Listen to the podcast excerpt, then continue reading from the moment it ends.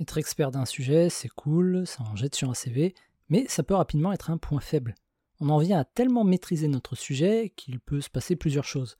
D'abord, on commence à utiliser uniquement des mots compliqués et surtout un jargon qui est imbitable par le commun des mortels. Soit parce qu'on ne se rend même plus compte de notre expertise, et pour nous, ces mots complexes sont devenus normaux. Ou alors, soit parce qu'on est un peu prout-prout et qu'on a chopé le melon, alors on aime bien utiliser des mots compliqués, histoire de faire comprendre aux autres qui est le boss dans la pièce. Ou alors on étale très peu notre expertise, simplement parce qu'on pense que tout le monde le sait. Non, mais c'est évident, je vais pas m'amuser à le répéter. Alors qu'en vrai, ben non, ce qui est évident pour certains ne l'est pas pour d'autres. C'est le concept des quatre phases de l'apprentissage de Maslow.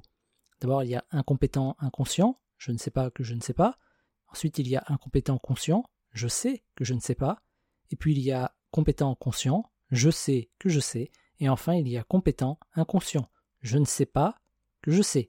L'expert est un compétent inconscient. Il a oublié qu'il savait, ou plutôt, ses compétences sont devenues pour lui tellement normales qu'il a oublié que les autres ne savent pas.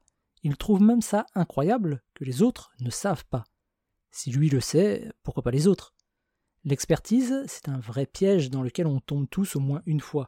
Et comme tous les pièges, la meilleure façon de l'éviter est déjà d'avoir conscience qu'il existe.